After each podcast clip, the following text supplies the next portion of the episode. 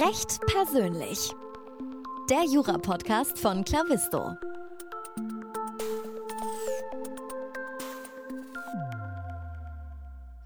Hallo und herzlich willkommen zum Recht persönlich Podcast von Clavisto. Mein Name ist immer noch Moritz Mümmler und ich begrüße dich heute hier mit einem Gast der Kanzlei Simmons Simmons. Äh, und zwar ist Dr. Jens Gölz hier. Er ist Partner in Frankfurt und ähm, ist im Bereich Bank- und Finanzrecht, erneuerbare Energien und Energie- und Infrastruktur tätig. Lieber Jens, herzlich willkommen im Podcast. Hallo zusammen. Vielen Dank für die nette Einführung, Moritz. Sehr, sehr gerne. Ich möchte gerne unser Gespräch anfangen mit einem leicht gekürzten Zitat. Schauen wir, ob ich es so zusammenbringe, wie es mir aufgeschrieben worden ist. Jens Gölz ist einer der aufstrebendsten Experten in Deutschland, der Expertise im Banking- und Finance-Bereich mit dem Energiesektor vereint. Er hat an beeindruckenden Projekten mitgewirkt. Seine bisherigen Erfahrungen passen hervorragend zu unserer Praxis, die wir mit ihm weiterentwickeln und stärken möchten. Das hat äh, Dr. Bernold von Kreilsheim, Partner und damaliger Standardleiter in Frankfurt von Simmons Simmons, über deinen Einstieg vor viereinhalb Jahren als Neuzugang in Frankfurter Büro gesagt.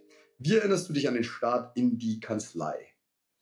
Ich habe wirklich nur absolut ähm, positive Erinnerungen. Also ähm, genau, Bernold von Kreilsheim hat mich ähm, unheimlich ähm, toll begleitet während der Übergangsphase. Ich habe einen insofern einen tollen Start gehabt, weil wir gleich in der ersten Woche so einen Partnerausflug ähm, hatten. Wir haben sozusagen, da ging es um die strategische Weiterentwicklung der Kanzlei in Deutschland. Das war natürlich eine super Gelegenheit, um A, die, die anderen Partner kennenzulernen, B, auch die DNA der Kanzlei kennenzulernen. Und ich wurde da einfach super und wahnsinnig nett und äh, zuvorkommend empfangen. Schön. Jetzt ist das viereinhalb Jahre her. Wie hat sich, äh, wie, wie hat sich dein Werdegang in der Kanzlei weiterentwickelt? Ähm, also das war wirklich so, dass wir, ähm, dass ich angefangen habe und am Anfang, wenn man als neuer Partner startet, ist es ja schon so, dass man irgendwie so ein bisschen aufgeregt ist und natürlich auch hofft, dass sein Businessmodell trägt. Ja? Also ähm, es gab Einführungskurse, ich habe an einem internationalen Retreat für für äh, Partner teilgenommen, die zum ersten Mal Partner geworden sind. Das war unheimlich hilfreich, ähm, weil was man ja auch unterschätzt, ich, ich fühle mich immer noch so als junger Partner auch, man hat eine Vorbildfunktion.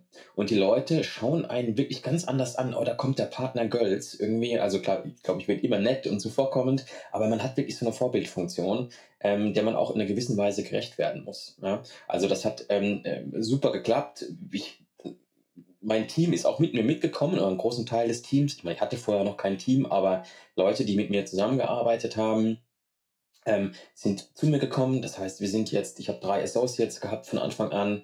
Ähm, wir sind super gestartet. Wir hatten Mandanten, sind alle mitgekommen. Ähm, also es war super angelaufen und hat jetzt sozusagen auch gemündet mit der, mit der Leitung dieser Energieabteilung, wo wir, glaube ich, später noch kurz äh, dazu sprechen werden. Mhm.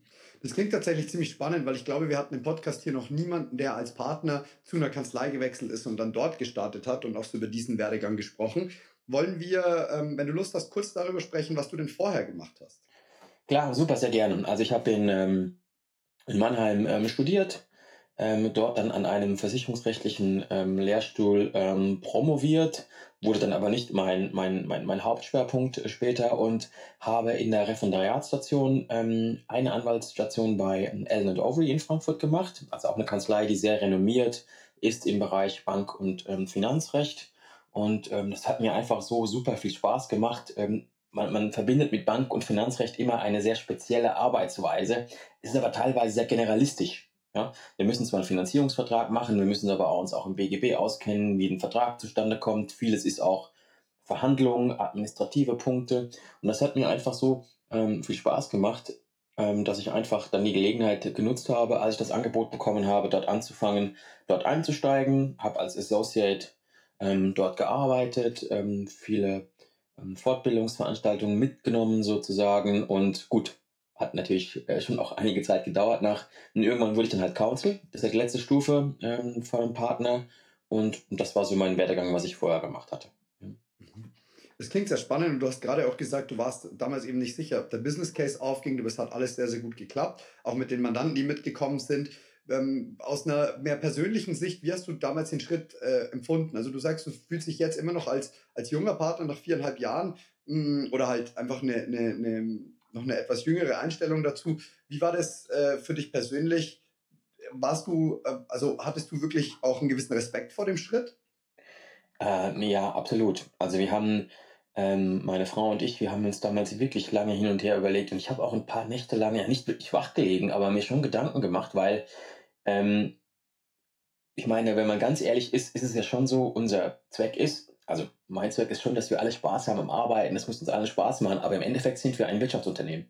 Wir müssen sozusagen ähm, Umsätze erzielen, wir müssen Gewinne erzielen und wenn man das halt nicht tut, wird es irgendwann ähm, schwierig als Partner. Ja? Deswegen ist es schon so eine, ähm, äh, ja, also es war eine aufgeregte Nervosität, war schon da, bis zu dem Zeitpunkt, ich meine, bis man die erste Rechnung auch rausschicken darf. Das ist natürlich eine spannende Sache im Endeffekt. Ja, zum ersten Mal eine eigene Rechnung unterschreiben und rausschicken.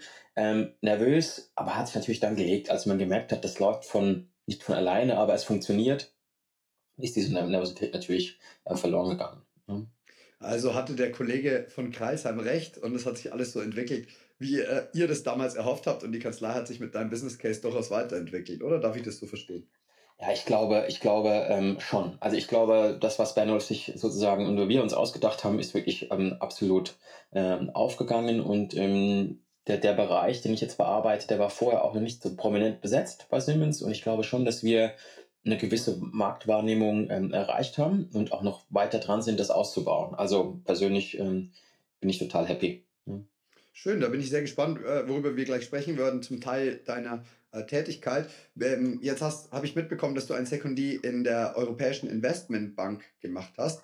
Und mich würde interessieren, ob du dir da grundsätzlich vorstellen könntest, die Seiten zu wechseln und ähm, eher so in der, in der Investmentbanking-Richtung oder ähnlichem tätig sein könntest. Also das hat mich, glaube ich, persönlich als Mensch weiterentwickelt und auch neue Perspektiven gezeigt. Also die, die, die Zeit war klasse. Ja, aber es war interessant auch ähm, zu sehen, dass es da auch viel um erstmal um Zuständigkeiten ging und dass da viele Unterabteilungen da sind und jeder muss auch seinen Aufgabenbereich erstmal abgrenzen zu anderen. Es gibt ganz viele Gremien, die bestimmten Sachen zustimmen müssen. Und das fand ich einerseits spannend, auf der anderen Seite aber auch so ein bisschen hinderlich, irgendwie, um eigene Sachen voranzutreiben. Also ich könnte mir aktuell nicht vorstellen, die Freiheit, die ich jetzt gewonnen habe. Nämlich Freiheit insofern, dass ich mein Berufsleben so gestalten kann, wie ich das will. Ähm, und meine eigene Praxis aufbauen, äh, wie ich das will. Ähm, das könnte ich mir momentan nicht mehr vorstellen, ähm, das zu wechseln. Ähm, das ist ein sehr großes Gut. Es war da schon spannend und ich würde es auch jedem, jedem ähm, jungen Associate empfehlen, sich sowas ähm, anzuschauen. Man ist auch in gewissen Bahnen dann gelenkt und es gibt ja auch durchaus Persönlichkeiten, die das gerne haben. Man hat bestimmte Aufgabenbereiche, die muss man innerhalb einer gewissen Zeit, innerhalb gewisser Bahnen erfüllen. Super Sache, aber für mich ist die Freiheit, irgendwas Eigenes zu gestalten, dann doch deutlich wichtiger. Mhm. Das kann ich gut nachvollziehen und das klingt auch sehr spannend. Jetzt macht es natürlich auch total Sinn, dass du da vorher deine Zwischenstationen eingelegt hast, denn oder äh, zwischenzeitlich, denn dein Schwerpunkt ist im Bank, Bank und Finanzrecht. Und du hast viel Erfahrung bei diesen Transaktionen im Bereich erneuerbare Energien, generell Energie und Infrastruktur. Wie kam es zu dieser Spezialisierung bei dir? Es hat sich so ein bisschen auch über die Jahre entwickelt. Also ich habe ja 2008 angefangen. 2008, das war so die aufstrebende Phase der internationalen Finanzierungen, also dieser Leverage-Markt. Ja? Unternehmen A kauft B, dafür braucht man eine Finanzierung, total überhitzt ja, also wahnsinnig viele Transaktionen. Äh, das Unternehmen kauft das, braucht dafür eine Finanzierung. Äh, generell diese syndizierten Kredite kamen da so auf, dass man wirklich sagt, ähm, Volkswagen besorgt sich 500 Millionen und braucht dafür sieben, acht Banken, um das stemmen zu können. Und die wurden dann sozusagen in einem Clubdeal zusammengebracht. Also wahnsinnig ähm, spannende Zeiten, die noch nicht so richtig mit meiner Spezialisierung zu tun hatten, aber da wurden die Grundlagen gelegt. Und dann kam so ein bisschen die Lehman-Krise. Äh, Krise. Ähm, es wurde irgendwie kaum noch Finanzierungen angefragt, Banken waren sehr zurückhaltend. Und dann hat sich neben einer gesellschaftlichen Entwicklung ähm, halt so eine Asset-Klasse entwickelt, die, oder so eine Finanzierungsart entwickelt, die auf stabile Assets geschaut hat. Ja? Und dann kam, das kam dann gerade in dieser Zeit auch, wo man langsam, langsam anfing zu überlegen, ja, irgendwo müssen wir gucken, dass wir unseren Strom vielleicht nicht nur aus Braunkohlekraftwerken und Atomkraftwerken besorgen, sondern dass wir, dass wir schauen, dass wir auf erneuerbare Energien ähm, uns fokussieren. Ja. Und das hat dann so im Laufe der Zeit angefangen, so vielleicht nach vier, fünf Jahren. Auch mein damaliger ähm, Chef ähm, war in dem Bereich tätig. Das hängt auch immer unmittelbar zusammen. Was der Chef so ein bisschen macht, das macht man natürlich auch klar logischerweise mit. Und, und da hat das angefangen mit den ersten Finanzierungen. Ich glaube, mein erster Finanzierung war ein, ein Windpark in Frankreich. Also auch international, äh, super spannend in englischer Sprache. Äh, man musste sich auch in das dortige System äh, reinarbeiten und das hat mir einfach wahnsinnig Spaß gemacht. Auch, dass man hinterher sieht, das Geld der Bank wird sozusagen wirklich handfest angelegt. Ja, also früher gab es auch noch Site-Visits, da ist man da wirklich hingefahren und hat dann geschaut, hier das Geld von der Bank, du hast den Vertrag gemacht ähm, und da steht, Turbine dreht, generiert Strom und ähm, ja, erzeugt grünen Strom. So ist das im Endeffekt dann ähm, über die Jahre ähm, hat sich das immer weiterentwickelt, sodass ich aber mittlerweile eigentlich 95 Prozent meiner Arbeit rein aus diesen Projekten besteht. Mhm.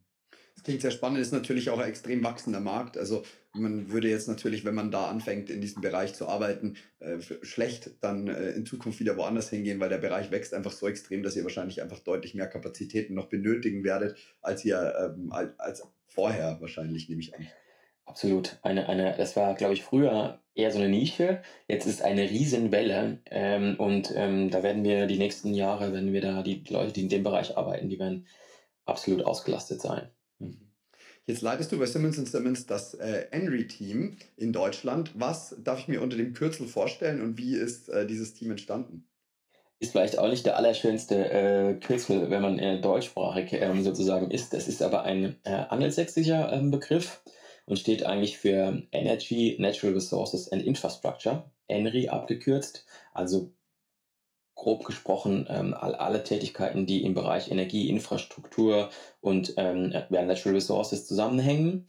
Und das haben wir so ein ganz klein bisschen eingedeutscht, obwohl ein Teil immer noch auch englischsprachig ist. Wir sagen in Deutschland Energie, Renewables und Infrastruktur, ja, also NRE. Ähm, ja, die Idee, die, die Idee, die dahinter steckt, ist auch, ähm, es gibt nicht nur Finanzierungen in dem Bereich oder An- und Verkauf von Projekten, sondern es gibt eine ganze Bandbreite.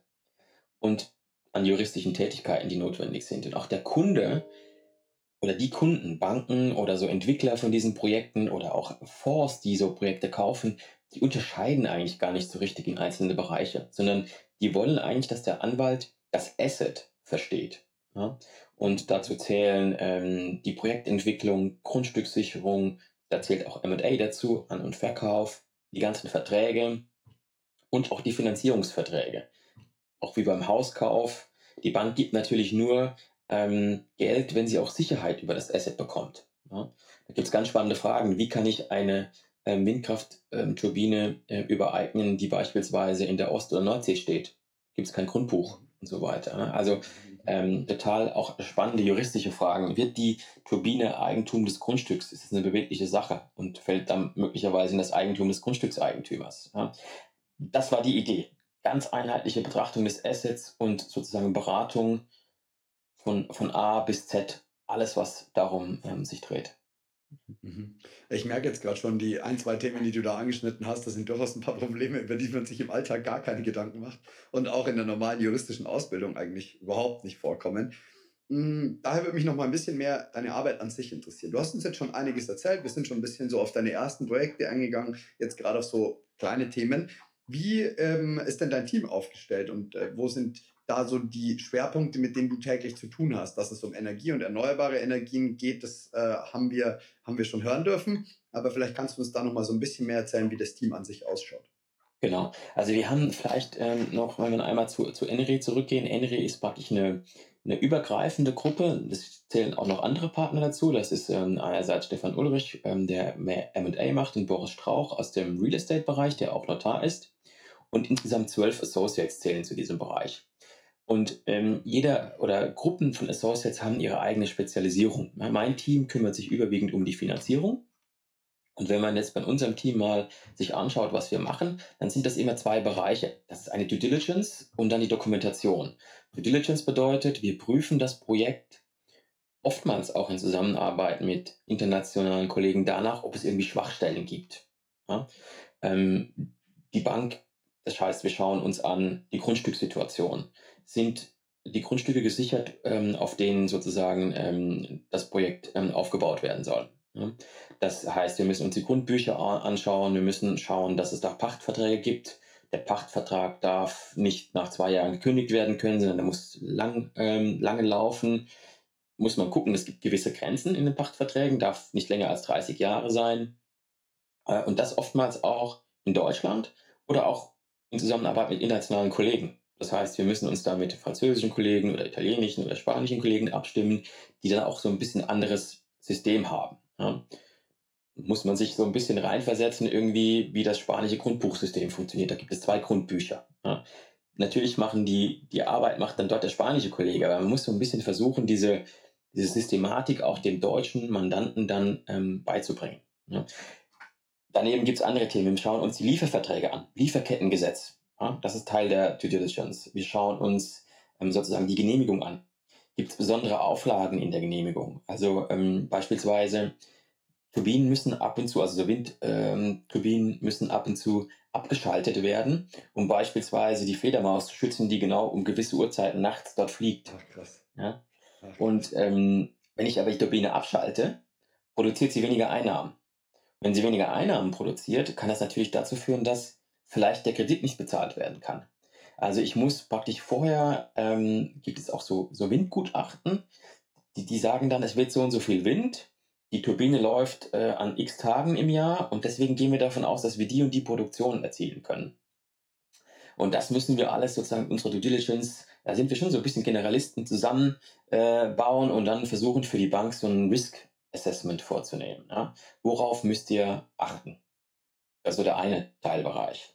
Und was wir da herausfinden, das müssen wir dann auch in dieser Finanzierungsdokumentation ähm, aufbauen. Also wir entwerfen dann den Kreditvertrag, sagen dann hier, Bank X gibt für das Projekt Y 20 Millionen. Das ist der Kreditvertrag und das sind die Auflagen, die in dem Kreditvertrag drinstehen. Ja? Beispielsweise müsst ihr sicherstellen, wenn die Genehmigung auslaufen würde, die muss verlängert werden. Ähm, ihr müsst sicherstellen, dass keiner den Pachtvertrag kündigt. Und das sind immer individuelle Verträge, die manchmal schon durchaus 100 Seiten oder so lang sein können. Wow. Es klingt auf jeden Fall, als wäre da so eine ganzheitliche Betrachtung ziemlich sinnvoll, weil ansonsten hast du die einen Probleme gelöst und dann stehst du auf einmal da und deine Turbine darf nicht laufen wegen der Fledermaus, stelle ich mir schon auch wild vor. Absolut, absolut. Wir hatten auch mal interessante, spannende Stories. Wir hatten mal an einem Projekt in, in Kanada mitgewirkt. Ähm, denkt man ja, Kanada, super Land für erneuerbare Energien. Nur der, äh, der dortig ansässige Gouverneur ähm, wohnte zufällig in der Nähe, wo die ähm, Windenergieanlagen gebaut werden sollten. Und der hatte dann wirklich die politische Klasse da mobilisiert, äh, um diesen Windpark zu verhindern. Also Wahnsinn, was es alles manchmal gibt. Das, das klingt sehr, sehr wild. Wie darf ich mir deine Rolle als Teamleiter da vorstellen? Also du koordinierst das alles oder wie, wie äh, sieht dein alltägliches, äh, dein alltäglicher Kalender aus? Genau. Ja, es ist schon so, dass wir, ähm, dass ich das ähm, versuche zu organisieren, das Team zu organisieren, die Aufgaben verteile. Ähm, ich arbeite aber auch noch durchaus an den Projekten mit. Also unser Ansatz ist so ein bisschen, dass praktisch ein Partner plus ein Senior Associate plus ein Junior Associate an so ähm, Transaktionen arbeiten. Ähm, und die Aufgaben werden dann einfach so je nach ähm, Senioritätsstufe und Erfahrung verteilt es ist wie gesagt oftmals so bei der Due Diligence, dass wir wirklich auch Kollegen aus anderen Fachbereichen benötigen. Das heißt, da geht es darum, dass man das eher organisiert und sagt, hier, wir haben das und das Projekt, ähm, die und die Aufgaben sind zu erledigen. Wir bräuchten bitte euren Input bis XY, zwei Wochen. Und danach ähm, man als Teamleiter oder als Senior Associate in meinem Team natürlich das auch konsolidiert und das anschaut und überlegt, praktisch, ist da ein Finding irgendwie, ähm, beispielsweise, was man oft hat, irgendwie eine Gemeinde ähm, ist eine Genehmigungsvoraussetzung, muss an diesem, an diesem Projekt partizipieren. Ja? Und dann muss man so ein bisschen sich überlegen, okay, was bedeutet das eigentlich für unsere Finanzierung? Äh, welche Schritte müssen da äh, eingehalten werden? Ja, das ist eine Auflage, das braucht man als Auszahlungsvoraussetzung. Ja? Ansonsten kann die Genehmigung widerrufen werden. Das heißt, wir müssen dann im Kreditvertrag schauen und auch dem Kunden mitteilen, hier, das müsst ihr machen, machen die Kunden meistens auch und euch darum kümmern. Und erst wenn ihr euch darum gekümmert habt, bekommt ihr auch Geld für das Projekt. Das ist so ein bisschen die Aufgabe. Und natürlich auch ähm, unheimlich viele administrative Dinge. Es müssen Rechnungen gestellt werden. Ähm, es muss auch Marketing gemacht werden, was als Anwalt ja, wie du weißt, auch nicht ganz einfach ist. Da geht es darum, Netzwerke auszubauen, ähm, Know-how zu transportieren. Wir müssen das EEG, also das Deutsche Erneuerbare Energiengesetz, das wird ja alle halbe Jahr geändert. Und ähm, der Kunde erwartet natürlich, dass wir da immer auf dem Laufenden sind. Das ist also auch sehr viel äh, Know-how, was man sich sozusagen immer wieder erfrischen äh, und ähm, auf die Platte bringen muss, sozusagen. Mhm. Das klingt durchaus nach einer sehr allumfassenden Arbeit. Jetzt hast du gerade schon gesagt, dass ein Junior Associate, ein Senior Associate und ein Partner an dem Projekt zusammenarbeiten. Habe ich das korrekt verstanden? Ja, genau. Das ist die Idee im Endeffekt, ja. Ähm, wie darf ich mir die Arbeit von einem Associate bei so einem Deal vorstellen? Also auf jeden Fall ähm, versuchen wir immer ähm, als Team von Anfang bis zum Ende dieses Projekt durchzuziehen. Klar, da kommt man Urlaub dazwischen und so weiter. Es ist auch wirklich so, so ein Projekt hat schon eine, von Anfang bis wir, zum Zeitpunkt, wo wir involviert werden, bis zur Umsetzung dauert das schon so drei, vier Monate. Ja? Also das ist jetzt nicht so, dass wir innerhalb von zwei Wochen damit fertig sein müssen. Ja? Wir müssen, dauert einfach, Due Diligence dauert und auch bis alles fertig gemacht ist, dauert. Deswegen gibt es auch Urlaube. Aber es ist schon so, dass wir versuchen als Team von Anfang an ähm, dabei ähm, mitzuarbeiten. Das heißt, die Associates bekommen auch das, den Background, also was, äh, was ist das Projekt und was geht es bei dem Projekt. Ähm, und dann werden die Aufgaben verteilt. Dann ist es schon so, dass der Junior Associate und der Senior Associate sich so ein bisschen um die Due Diligence kümmern, das organisieren, sich den Datenraum anschauen, sich in das Projekt ähm, reinarbeiten. Und ähm, dann kann es wirklich sein, dass ein äh, Associate sich wirklich um die Genehmigung kümmert, der andere schaut die Projektverträge an, und der Senior Associate üblicherweise, der, der konsolidiert das und schaut, und schaut das und leitet den Jüngeren vielleicht auch so ein bisschen an. Ja? Es gibt schon so verschiedene Punkte, Projektverträge, worauf muss man achten. Ähm, wenn ich beispielsweise, wenn so ein Projekt gebaut wird, wer sind, das sind oftmals Subunternehmer, die eingeschalten werden. Wer sind die Subunternehmer? Das müssen natürlich auch ähm, angesehene Unternehmen sein. Wer trägt die Endverantwortung? Was passiert, wenn irgendwas schief läuft? Und dann gibt es ganz viele verschiedene Punkte, auf die man achten muss und die werden sozusagen durchgezogen. Dann gibt es auch ganz viele Telefonate, man bespricht die Struktur mit allen, da sind die Associates einfach mit dabei.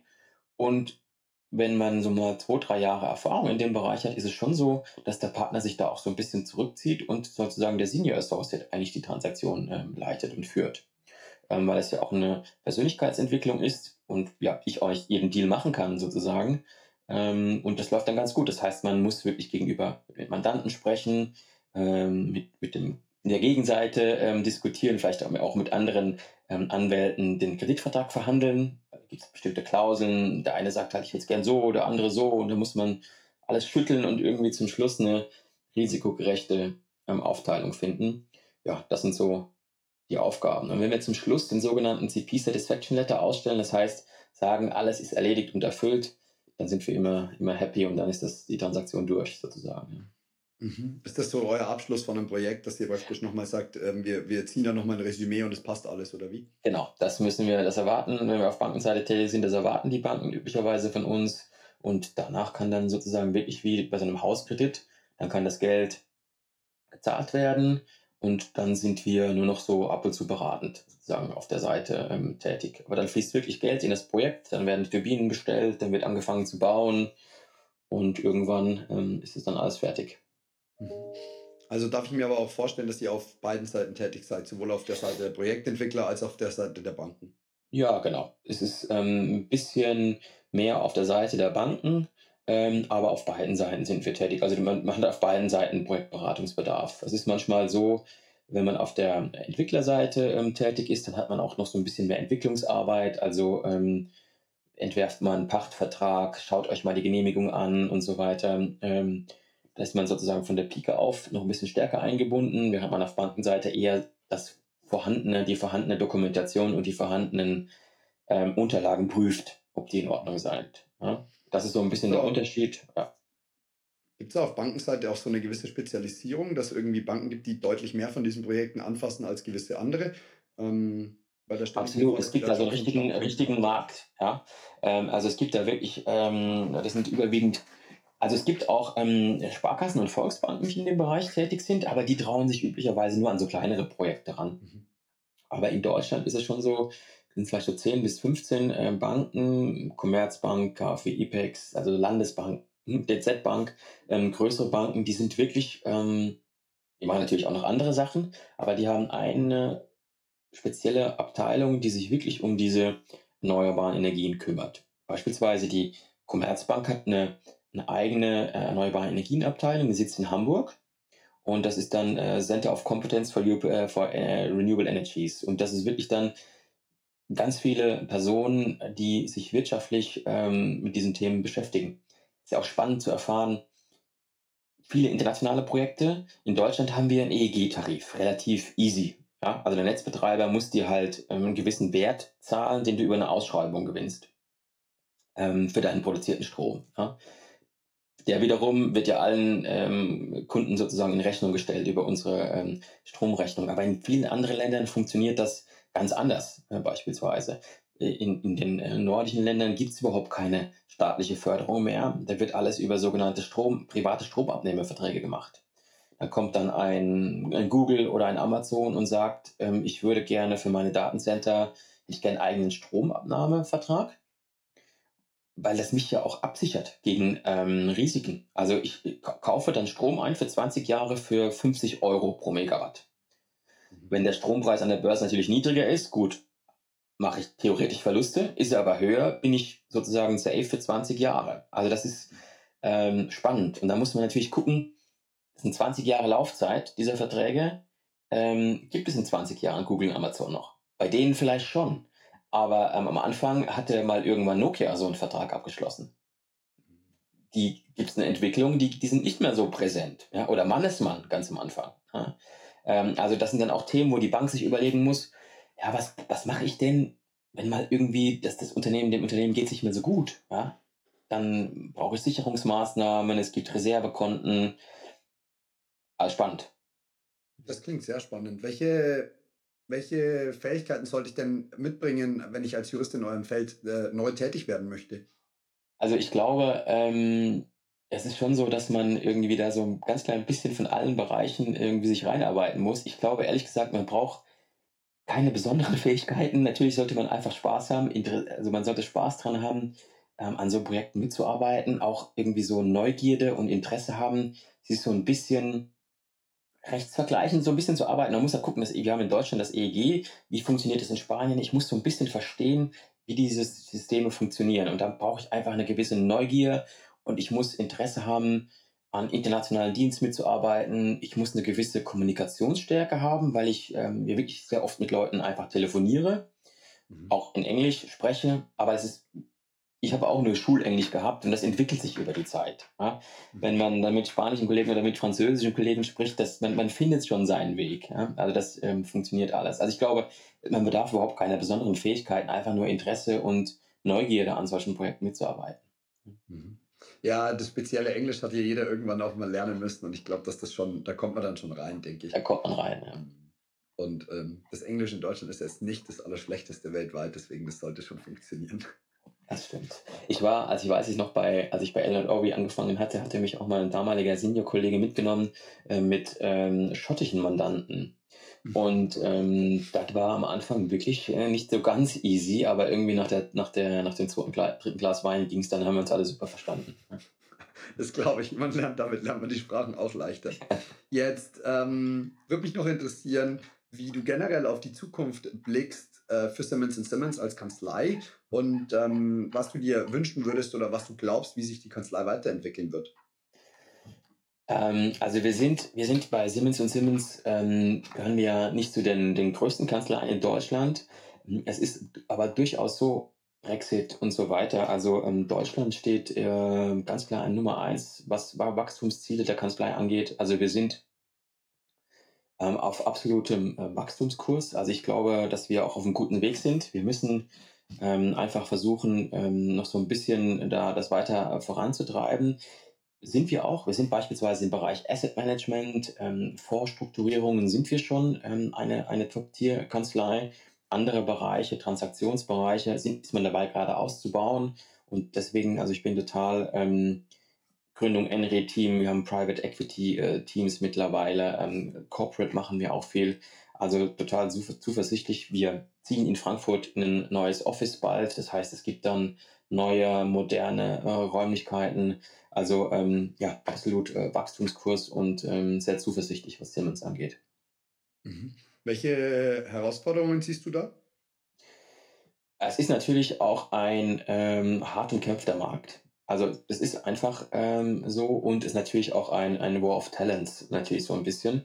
Ähm, es gibt, das ist ja, ist einfach so, muss man ja auch ehrlich sein, es gibt renommiertere Kanzleien, wenn man jetzt wirklich L&O anguckt, Clifford, Freshfields und so weiter. Und wenn wir sozusagen mit, mit Freshfields um einen Associate oder Referendar konkurrieren, dann werden wir zwangsläufig die, den, den, den kürzeren ziehen im Endeffekt. Ja? Also das ist eine, ähm, das ist eine der großen Herausforderungen, ja, und dann das Übliche. Wir brauchen ein, wir müssen einfach äh, weitermachen, weiter vorankämpfen, innovativ sein, modern sein. Das versuchen wir auch und da auch neue Wege gehen. Wir haben, glaube ich, als mit einer der einzigen oder der ersten Kanzleien auch ein technisches Team mal dazu genommen, die ähm, so Computer Solutions auch für Rechtsdienstleistungen entwickeln. Ähm, also so spezielle, spezielle ähm, Lösungen, ähm, also ging es um Due Diligence Sachen, große Mengen an Verträgen nach bestimmten Sachen ähm, auszufiltern. Und ähm, ja, ich glaube, da sind wir schon auf einem guten Weg. Mhm. Ja, das bringt ja auch alles die Chance mit sich, da eben durch eine gewisse Agilität und eine gewisse Geschwindigkeit gegebenenfalls auch ähm, da sich einen Vorteil zu erarbeiten. Absolut, ja. Jetzt noch auf deine persönliche ähm, Perspektive, was ist so dein, das, das nächste Ziel für dich? Ähm, jetzt, Beruflich? Auch in beruflicher ja, ja, ja, ja. Ähm, Perspektive ja, also schon, dass die Etablierung dieser, dieser innere Gruppe, die haben, wir haben ja die erst seit einem Jahr sozusagen, dass die im Markt ähm, anerkannt wird. Wir haben, ähm, das vielleicht auch ganz offen, glaube ich, eine ganz ähm, gute Marktwahrnehmung, was den Bereich Finanzierungen aus der Ebene Enery betrifft ähm, und auch, auch M&A, aber ich glaube, da könnten wir noch mehr machen. Also aus dieser gesamtheitlichen Lösung sozusagen in allen Bereichen noch stärker und besser wahrgenommen zu werden. Das ist so ähm, das Ziel, persönlich auch so ein bisschen ähm, einfach ähm, weiter junge Kollegen ähm, zu entwickeln, diesen eigenen, den eigenen äh, Karrierewege aufzuzeigen. Ich glaube, ähm, das würde mich auch sehr freuen, wenn ich mich bei einigen Deals ein bisschen rausnehmen kann und einfach Kollegen, da sind wir auch schon dran mit, mit meinem Team, äh, Peter Luzensky, Stella Kalinarov und Isabel Ribeiro, die sich da super entwickeln, natürlich vielleicht noch ein bisschen brauchen, aber dass die selbst Deals leiten, ihre eigenen Ideen entwickeln. Es gibt so viele Bereiche. Batterielösungen ähm, sind ähm, momentan überall im Munde. Grüner Wasserstoff. Ähm, es wird so viele neue Sachen geben. Kohlenstoffspeicherung. Ähm, wie nutzt man Kavernen für, irg für irgendwie ähm, Zwischenspeicherung? Da wird es so viele Möglichkeiten und Ideen noch geben, wo sich auch so viele Karrieremöglichkeiten ergeben. Das heißt, Entwicklung der Kollegen so ein bisschen mit dem Ziel, sich vielleicht auch dann auf mehr strategische Punkte zu konzentrieren zu können. Mhm. Das klingt auch nach einem sehr, sehr guten Ausblick. Das äh, war es jetzt erstmal so zum beruflichen Teil. Jetzt möchten wir gerne noch mal so ein bisschen darauf eingehen, wer du denn persönlich eigentlich bist. Und wir haben da so ein paar kurze Fragen, kurze Antwortspiel ähm, herausgesucht. Äh, die erste Frage, mit der ich gerne starten würde, ist: Wo fühlst du dich denn zu Hause? Man sieht es am Hintergrund, das wird wahrscheinlich beim Rausschneiden dann nicht mehr, aber ich fühle mich ehrlich gesagt am liebsten in meinem eigenen Zuhause. Das ist an der, an der Bergstraße, relativ weit weg von, äh, von Frankfurt, sozusagen bei, bei meiner Familie, meiner Frau, zwei tolle Kinder und unsere Katze Mika. Da fühle ich mich am wohlsten. Schön, das ist eine sehr schöne Antwort. Wenn du wählen müsstest, ob du Fahrrad oder Auto fährst, was würdest du wählen? am liebsten äh, Fahrrad, ganz klar Fahrrad, weil ich auch sehr gerne ähm, Fahrrad fahre. Es ist nur leider so, aufgrund der Entfernung, ich arbeite ja in Frankfurt, wohne an der Bergstraße, das heißt eine Stunde Fahrt. Muss ich leider immer aufs, aufs Auto äh, umsteigen. Aber ähm, in der Tat morgens Brötchen holen oder auch mal am Wochenende, das wird schon mit dem, mit dem Fahrrad gemacht. Leider mittlerweile in meinem Alter langsam auch E-Bike, aber ab und zu auch noch traditionell. Die Bergstraße klingt aber auch relativ herausfordernd, muss man mal sagen. Stimmt. Wenn du äh, die Möglichkeit hättest, mit irgendeiner Person dieser Erde mal ein Abendessen zu genießen, wer wäre das?